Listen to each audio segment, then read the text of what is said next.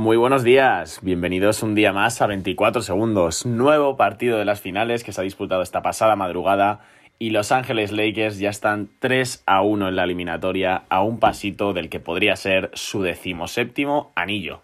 Y vamos a empezar desde ya a analizar lo que ha sido este cuarto partido entre Miami y, Lakers, eh, poniéndonos un poquito lo que son eh, los precedentes. Veníamos de un tercer partido en el que Miami, la verdad, eh, dominó completamente a, a Los Ángeles Lakers. Consiguieron parar a Anthony Davis con esos problemas de faltas que le estuvieron mucho tiempo fuera de, fuera de la cancha. Eh, los malos porcentajes de tiro de algunos de los hombres importantes de la rotación de Vogel, como KCP, Danny Green, eh, Rayon Rondo, etcétera.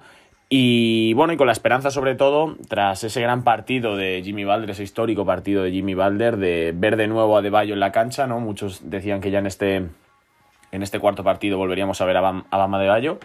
Eh, lo de Dragic eh, se probó antes de, empezar el partido. Yo sinceramente sigo pensando que creo que es una táctica que está usando Miami de cara a a lo mejor meter ese miedo en el cuerpo a los Lakers, pero yo creo que no vamos a ver a Dragic, eh, incluso ahora con 3-1, ¿no? que ya se ha vida o muerte, me parecería muy raro por el tipo de lesión que tiene, ¿no? Ayer es lo que digo, se probó antes de, de empezar el partido, realizó tiros a canasta, pero luego no, no se puso la ropa para jugar.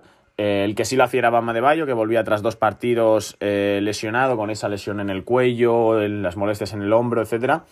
Y la verdad que volvía bastante bien. El, el nivel de Adebayo en el partido fue bastante bueno. Eh, no ha sido el Adebayo de las finales de conferencia, pero bueno, también hay que entender las molestias y la incomodidad que puede ser jugar con, con el dolor en el cuello o en el hombro que puede tener que puede tener Adebayo, ¿no? El, el jugador de Miami Heat acabó con 15 puntos, 7 rebotes y una asistencia, con 6 de 8 en tiros para 33 minutos.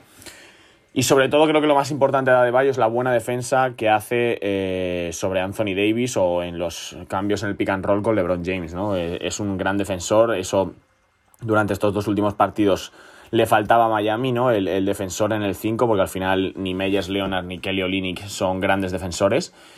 Y, ayer con Adebayo, pues la verdad que eh, complicaron mucho más la circulación de balón y lo, los tiros para, para, Los Ángeles Lakers, ¿no?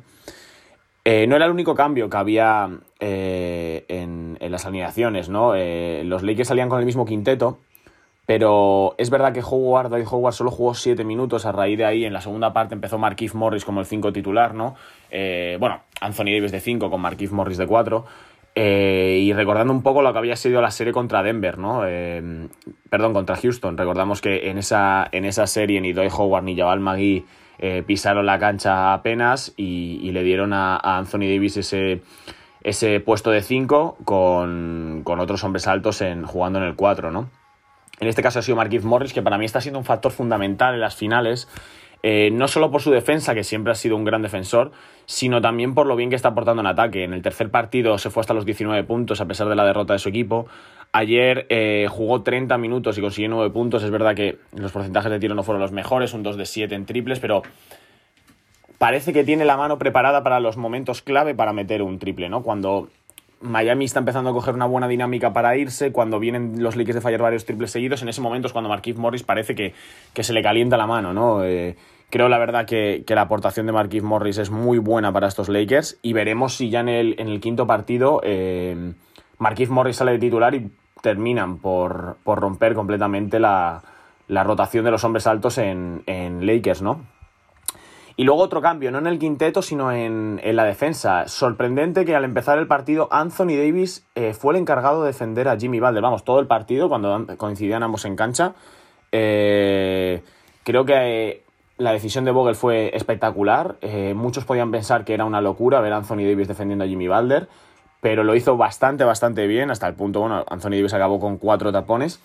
Eh, el partido fue muy bueno y consiguió sobre todo retener a, un Jimmy Butler que venía de, de, hacer un partido espectacular con los 40 puntos en el game en el game 3 y reducirlo a 22 en este partido con 8 de 17 en tiros, 0 de 3 en triples. Incómodo, incómodo es la palabra yo creo con la que definiría eh, cómo se sentía Jimmy Butler defendido por, por Anthony Davis, ¿no? Eh, al final no puedes hacer la típica jugada que hace Valder muchas veces, que es penetrar con fuerza, eh, giro y suspensión hacia atrás, porque Davis es muy largo, Davis te llega a taponar. Em, no es lo mismo chocar contra Kuzma, que es probablemente el jugador de los Lakers al que más buscan los, los, jugadores de Miami Heat para, atacar. Eh, porque Anthony Davis, pues lo he dicho, tiene mucha más fuerza, tiene muchísimo más alcance, eh, para lo alto que es, se mueve muy rápido de pies. Por tanto, creo que la, decisión de Vogel de, poner a, Anthony Davis en, la defensa de Jimmy Balder fue muy acertada y, pudimos comprobar que salió francamente bien, ¿no? Más por otro lado, cuando juegan al pick and roll, pues bueno, el hecho de poder cambiar a Anthony Davis y que sea el pick and roll con LeBron ayuda también mucho a, esa defensa sobre, sobre Jimmy Balder, ¿no? Otra de las claves del partido fue la vuelta al acierto sobre todo de, de KCP. Eh, Caldwell Poke inició muy, muy, muy bien el partido y luego tuvo cinco puntos clave al final del, encuentro con un triple y, una penetración cuando el partido estaba más caliente, eh, más caliente que nunca.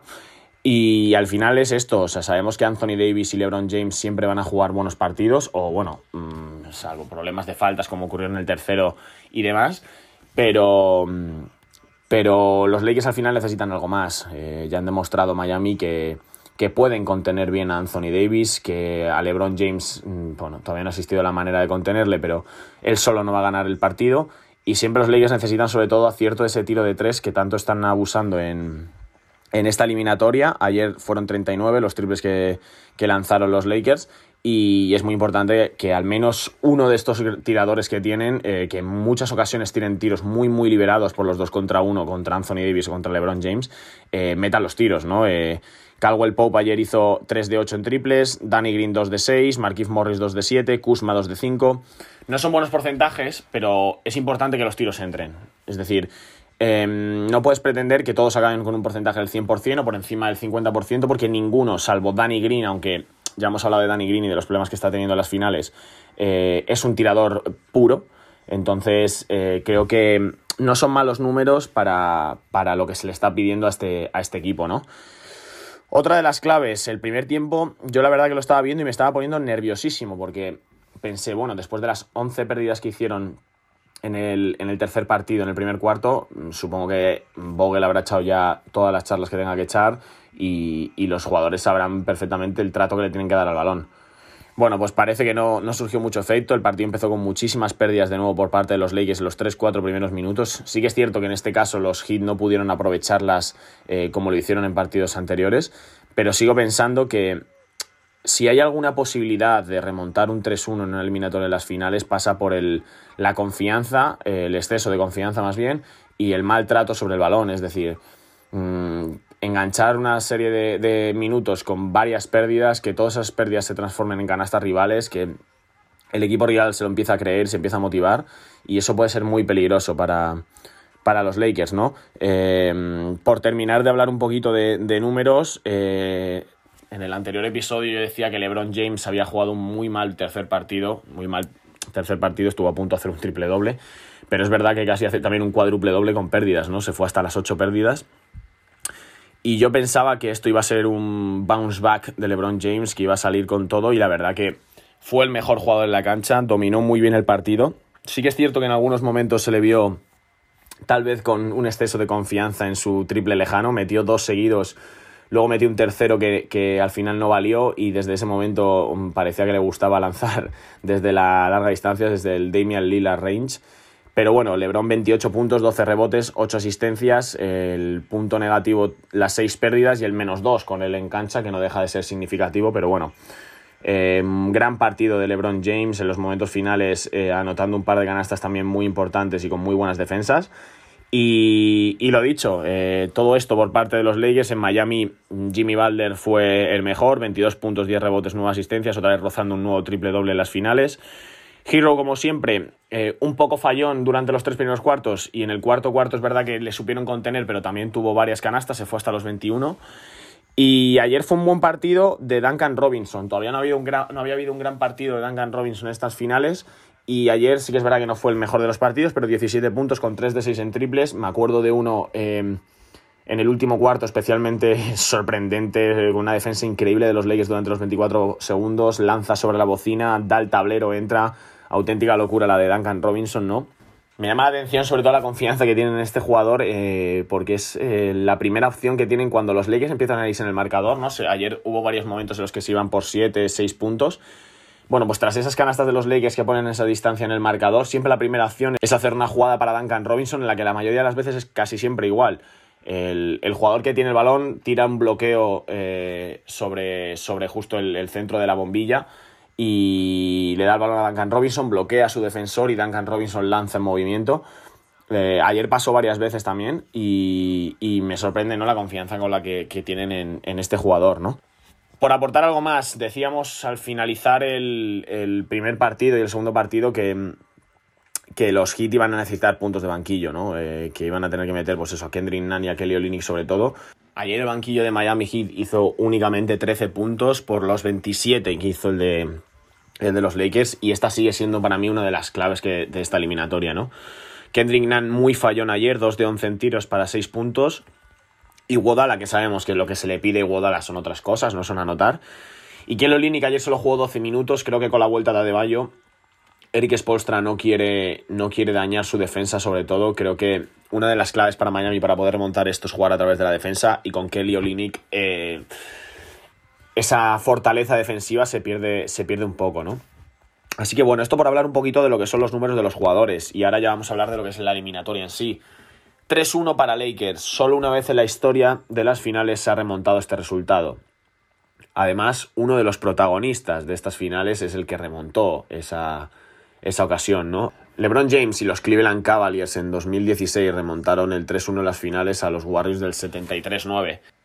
Bueno, eh, no son muy esperanzadores los, datos para Miami Heat. Eh, aquella, mm, aquella remontada se fraguó sobre todo en ese quinto partido en el que Draymond Green había sido sancionado y no pudo jugarlo.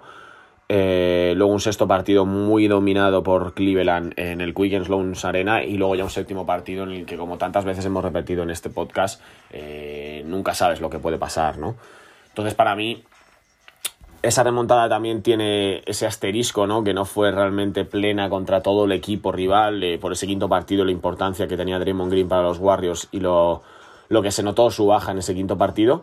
En el caso eh, de esta eliminatoria, los Lakers están con todos sus jugadores, es más, Miami es el que tiene las bajas, sigo pensando que Dragic no va a volver. Si tengo que hacer una predicción, creo que, o sea, les va a costar muchísimo a los Lakers ganar, va a ser partidos muy disputados, pero yo creo que se acaba este viernes. Recordemos que de este cuarto partido al quinto partido se añade un día más de descanso, lo cual es muy positivo para Miami Heat, que está cargando muchos más minutos a sus jugadores, que puede aprovechar para recuperar mejor también a Bama de Bayo e incluso, quién sabe, forzar a jugar a Goran Dragic. Pero lo dicho, para mí creo que el viernes se acaba la eliminatoria. Eh, creo que los Lakers eh, en este tipo de, situaciones son bastante inteligentes. Ya lo vimos contra Nuggets. Venían de remontar dos eliminatorias por 3 a 1 y con el 3 a 1 a favor de Lakers no se, no se andaron con tonterías, no se confiaron y acabaron el trabajo en la primera oportunidad que tuvieron, ¿no? Yo sinceramente creo que es lo que va a pasar en esta eliminatoria. La verdad que ojalá me equivoque y tengamos eh, más finales, ¿no? Por no poner ya el punto final a, esta temporada, pero, pero sí, creo que este viernes puede ser eh, la puntilla definitiva y el que sería el, el decimoséptimo título para los Lakers que empatarían a Boston como el equipo con más anillos en la historia, ¿no? Recordemos además que los Boston Celtics en 1986 ganan el que es el, el decimosexto anillo para la franquicia en ese momento los Lakers habían ganado nueve anillos, es decir, desde 1986 los Celtics ganan un único anillo, que es el que ganan en 2008 con el Big Four de Garnett, Pierce, Ray Allen y Ray John Rondo. Y desde ese momento los Ángeles Lakers ganan eh, siete anillos, ¿no? Para ponerse con los 16 que tienen actualmente y con la posibilidad de este viernes empatar a Boston en lo alto de la clasificación de los, de los equipos con, más anillos, ¿no? Eh, bueno, Sería el cuarto anillo ya para LeBron James. Mucha gente dice que, con la consecución de este anillo ya estaría a la altura de Michael Jordan. Este es un debate que probablemente tengamos en el, bueno, en el momento en el que eh, los Lakers ganen el anillo, si lo consiguen. Pero, pero bueno, la verdad que muchas ganas de que llegue este viernes, de ver cómo, cómo afronta Miami esta, esta difícil situación, cómo los Lakers intentan poner el broche final a una gran temporada. Así que por mi parte esto ha sido todo. Eh, el viernes es el próximo partido a las 3 de la mañana, el sábado tendremos nuevo episodio. Así que lo dicho, por mi parte esto ha sido todo y nos vemos tras el próximo partido.